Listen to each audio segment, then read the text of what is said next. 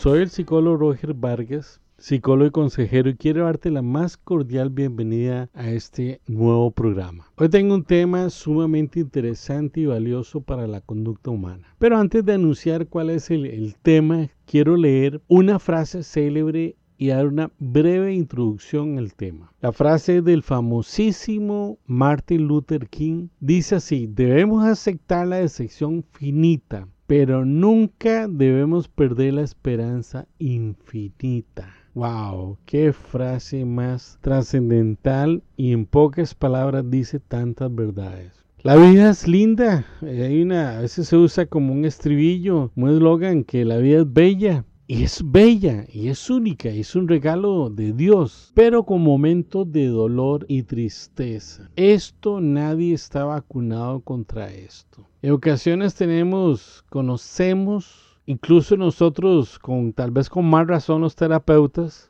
Personas con historias de vida sumamente complicadas y llenas de lágrimas. Pero no obstante, no se rinden nunca y lo siguen intentando miles de veces si fuera necesario. En mi país, Costa Rica, hay una frase popular del pueblo que dice así, esas personas no se arrugan por nada. Sí, gente, estoy hablando del tema la resiliencia. ¿Qué es este tema, este concepto tan importante de entenderlo, de comprenderlo, vivirlo y desarrollarlo si fuera necesario o potenciarlo cada vez más? Dice Wikipedia que la resiliencia es la capacidad de afrontar la adversidad saliendo fortalecido y alcanzando un estado de excelencia personal. Increíble. No solamente es afrontar la adversidad ante los problemas, las crisis cotidianas, sino que se sale después de atravesar la crisis con un mayor crecimiento profesional y personal. Tienen estas personas que han desarrollado la resiliencia, un mayor equilibrio emocional frente a las situaciones de estrés, provocando mejor presión, soportando, perdón, la mejor presión de esos problemas, de esas crisis. Esto les permite desarrollar toda una sensación de control frente a los acontecimientos y mayor capacidad para afrontar retos, dice el Instituto Español de Resiliencia sale más fuerte del momento difícil, encuentra propósitos, madura, adquiere fortaleza, aprende y se desarrolla toda una determinación en estas personas con resiliencia. ¿Qué es? La resiliencia, bueno, ya mencioné lo que Wikipedia señala, que es enfrentar la adversidad y sacar de esas situaciones difíciles, complicadas de la vida, dolorosas, un mayor nivel de madurez y un desarrollo personal. Es un tema que proviene de la ingeniería civil que tiene que ver con los mentales. Y cuando se habla de este tema es imposible no señalar la la, gran ilustración de que la resiliencia es semejante a una espada o sable samurái. ¿Por qué? Son instrumentos de guerra capaz de cortar un cabello en el aire. Y es casi imposible que se quiebren o se rompan. Las espadas samurái pasan por todo un proceso de ser calentadas. Le dan forma y cuando ya está la forma de un sable, las vuelven a hacer, a calentar, a hacer una bola de metal y vuelven a través de masazos a darle forma de espada. Y así una y otra vez. Todas las veces necesarias, necesarias, lo vuelven a hacer hasta el que lo está haciendo sepa que ya tiene el temple que quería darle que ya tiene ese punto ideal para que jamás se rompa ni se quiebra, o sea, casi imposible. Viene a ser una obra casi perfecta, pero que ha sido sometida al fuego. Vean de una vez la ilustración y la aplicación a nuestras vidas personales es sometida al fuego y al mazo. Pero el producto final es, de, este, de este complicado proceso es una gran ganancia. El que posee resiliencia enfrenta el fuego, los mazazos, los martillazos, los golpes. No retrocede ni se da por derrotado. Quiero traer este, a este tema dos personajes históricos que nos ilustran de una forma impresionante. El primero es la historia de Víctor Frank, psiquiatra, neurólogo y psicoanalista austriaco. Algunos lo señalan como un psicólogo existencial que inventó la corriente psicológica llamada logoterapia. Rescato una frase célebre de este gran personaje increíble y personalmente lo admiro. Dice Víctor Frank, no hay nada en el mundo que capacite tanto a una persona para sobreponerse a las dificultades externas y a las, limitaciones internas como la conciencia de tener una tarea en la vida. Víctor Frank su gran legado, tener un propósito en la vida, me permite a mí sobrepasar las circunstancias adversas, dolorosas, sumamente sufrientes. Ojo a esto, gente. Víctor Frank estuvo en los campos de concentración nazi, donde casi nada vio desfilar hacia los hornos de cremación a su esposa y a sus hijos sin embargo, logró sobrevivir a ese gran dolor y luego escribió sus obras para dar lugar a la logoterapia. Dice la historia que cambiaba comida por cigarrillos y no era para fumarlos. Sencillamente ese pequeñito papel que contenía el tabaco lo usaba para escribir una idea y debajo de su colchón, dice la historia, iba acumulando los papelitos. Cuando salió de ese campo de concentración, selló todos sus papelitos y empezó a escribir sus obras sobre la logoterapia. Increíble, increíble. Esta persona nos, ilustra cómo hay gente, seres humanos que después de tiempos complicados, adversos, dolorosos, producen cosas maravillosas, porque sabía que tenía una tarea en la vida, Victor Frank, un propósito, un sentido de la vida. Y, son consecuencias maravillosas que trascienden a los tiempos. Sigo con el segundo personaje que admiro y que me ilustra mucho este tema de la resiliencia y es el gran apóstol Pablo de la Biblia, un héroe de la fe. Es el autor de mayor producción literaria del Nuevo Testamento. Escribe, de los 27 libros, escribe 13 epístolas. Y él, mismo dice sobre él, a manera casi como un currículum. Pero oigan qué currículum más, más sufriente. Voy, voy a ser muy concreto por cuestiones de tiempo, pero dice, tres veces he sido golpeado con varas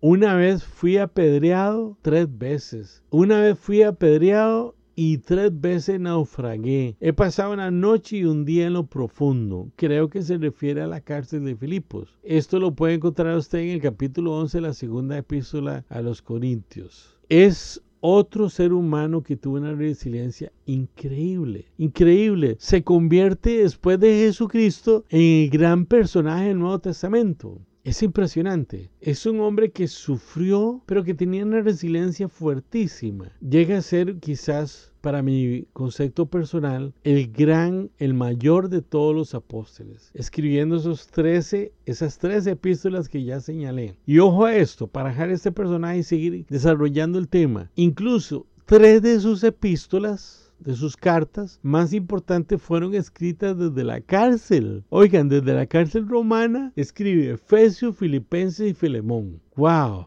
¿Quién va a querer escribir en una cárcel? Más en una cárcel romana, que no eran así como tan de lujo, que no tenían Netflix ni nada de eso. Era algo adverso. La gran pregunta ante esta, este tema que estoy desarrollando es si la resiliencia nace o se hace. Yo creo personalmente que son ambas posibilidades. Hay gente que nace con un temperamento ya fuerte que es alimentado, estimulado por el medio donde, donde se desarrolla. Teniendo la, la, la estimulación adecuada se vuelve como ese sable de acero. La historia de vida de cada persona nos da esas pistas sobre si es una persona resiliente o no, o si es una persona sumamente débil. Por otro lado, creo que se puede desarrollar la resiliencia. Y lo vemos agarrados un poquito la teoría de, de Bowlby, de John Bowlby, que habla del apego y el vínculo. La capacidad de los seres humanos para desarrollar periodos de dolor emocional y situaciones adversas y salir fortalecidos con propósito eso, tiene que ver mucho con esa, esa estimulación, esos vínculos tempranos que ha tenido la persona que lo hace ser capaz de enfrentar la crisis, el estrés y la adversidad y no retroceder. ¡Wow! Siempre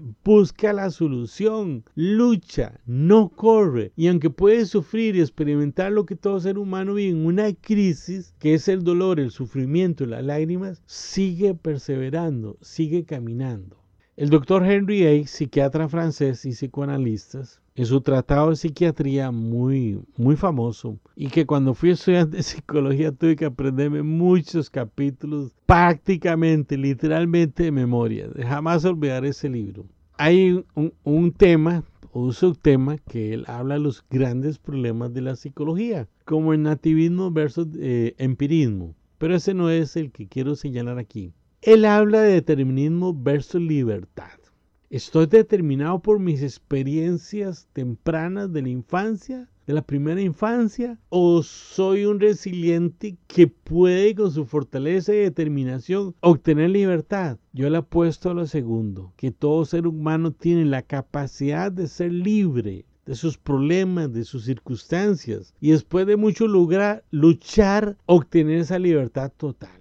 El apego vínculo, volviendo a, a Volvi, dice que si un niño desde pequeño rechazado, abandonado y no recibe atención, su ánimo va a ser muy variable, más débil. Va a llorar mucho, va a llorar mucho y se va a ir desarrollando como una persona débil. Después, en la adolescencia, va a tener otra vez opciones para volver a retomar esto y resolverlo. Puede generarse nuevos vínculos importantes, relacionales y afectivos que le ayuden a reparar un poco de su pasado, de su historia de vida, pero a veces sigue siendo la misma adversidad de las personas, de estos seres humanos que sufren tanto. Entonces es como difícil. Entonces vemos un proceso dinámico o una interacción entre que muchos traen ya este temperamento fuerte, y van desarrollando un carácter porque el carácter no se trae, se desarrolla, se construye socialmente y empieza a ser entrenado y reforzado hasta lograrse una persona sumamente fuerte.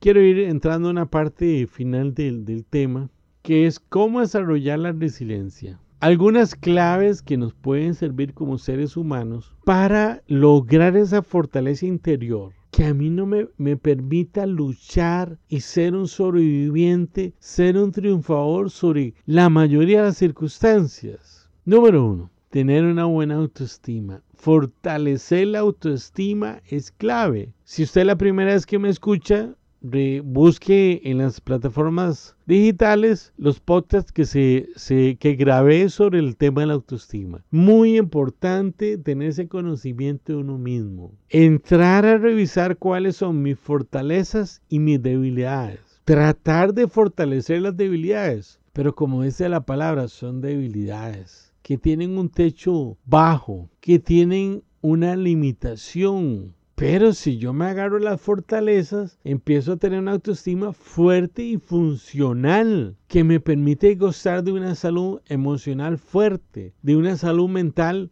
buena, rica y funcional. Otro aspecto, el segundo, y desarrollando un autocontrol emocional. Eso yo me puedo empezar a autoentrenar, que es cada vez que veo que estoy tirando la toalla o tentado a hacerlo, ok, controlarme, tener un control y decir que estoy fallando, que es, cuál es mi error y volverlo a intentar una, otra vez y miles de veces hasta sentir que tuve el autocontrol en esa situación determinada. Paralelamente a esto, el punto 3 de en cuanto a cómo desarrollar la resiliencia o claves o pistas, ¿verdad? Es ir desarrollando un control de impulsos fuerte, adecuado, funcional, que yo no me ir por una impulsividad. Ya todo se terminó, todo se derrumbó, todo se destruyó y junto a ello yo me voy a destruir y sumirme en una profunda depresión que se me puede complicar la vida psicológica hasta llegar a puntos muy dolorosos y que van a requerir de tratamientos fuertes a nivel de psicoterapia y a nivel, a nivel médico psiquiátrico también. Mostrar una actitud positiva clave, gente. Por favor, escriban eso en las paredes de su casa, por todos lados. Pongan rotulito en su auto que diga, mostrar una actitud positiva. ¿Cuándo la muestro yo? En el momento que me despierto. Hay personas que son negativos profesionales, amargados con una maestría aunque el día sea radiante, aunque sea radiante ese día, amanecen con una actitud totalmente negativa, frustrados, amargados por la vida. Seamos positivos. Miremos en cada circunstancia qué es lo lindo y lo bello que tiene esa circunstancia. Hay gente que, que aún su rostro denota, muestra y comunica que para todo tienen una, una actitud negativa. No, por favor. La vida es muy linda y se puede aprender a vivir cada día mejor. Y parte de los objetivos de esos podcasts, de esos programas, es, dar herramientas, instrumentos, claves, recomendaciones que te van a permitir vivir la vida con más éxito. El, el quinto punto, ser realista y aceptar la realidad. Yo tengo que aceptar la realidad. Un principio muy importante de la salud mental es que me tengo que aceptar y regir por el principio de la realidad. Si entro en una negación, ahora que estamos con la pandemia de, del COVID-19, de este virus mortal, hay gente que dice no existe o empiezan a, refugiarse en todas estas teorías de conspiración porque sencillamente están entrando en una negación. Y como decía mi profesor de psicopatología, lo más grave es cuando se entra en una negación de la negación, porque se entra a la psicosis, a una ruptura con la realidad y una apertura a la enfermedad mental o la psicopatología.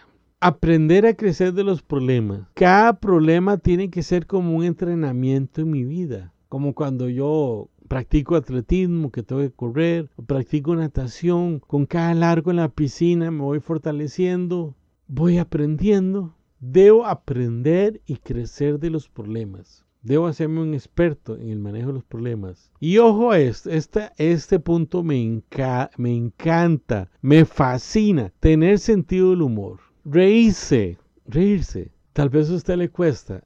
Empiece a entrenarse, empiece a ver videos graciosos, de humor, Empiece a leer chistes y no se quede ahí, sino que cuéntelos. Cuéntelos. No hay nada más rico que, que reírse. Ojalá reírse uno mismo, uno solo de algo que se le ocurrió a uno o se acordó un chiste, una anécdota de nuestra vida. Tener sentido del humor es tener salud mental, gente. Es empezar a fortalecernos a nivel yoico, a nivel interno, para tener una buena resiliencia en la vida frente a los problemas, frente a las adversidades. Termino recomendaciones con este. Tener un sentido de vida, saber que tengo una tarea que hacer en la vida. Esa es la gran pregunta que queda en este programa, con este tema. Tengo definido, establecido cuál es el sentido de vida en, mi persona, cuál es la tarea que me toca hacer en la, en la vida. Sí, estoy, estoy tentado a desarrollar un programa futuro sobre lo urgente versus lo importante, pero dando una tercera categoría que es lo trascendental.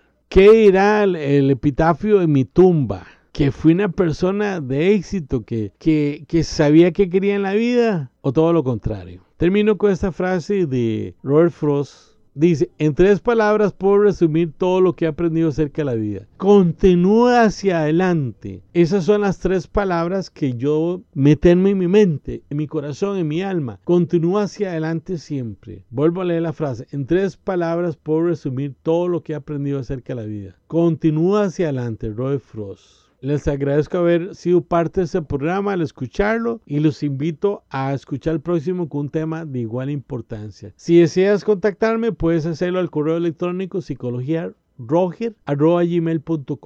Psicología con P y psicología roger pegado. Vuelvo a repetirlo, psicologiaroger.gmail.com. Para cualquier consulta o si bien querés sacar una cita con este servidor, con muchísimo gusto podemos programar ahora que estamos en pandemia una cita, una videollamada. Ya sea que vivas en otro país o por la pandemia tengamos que utilizar este recurso de la videollamada. Me despido de ustedes, soy el psicólogo Roger Vargas, al próximo programa y te deseo que estés bien. Chao.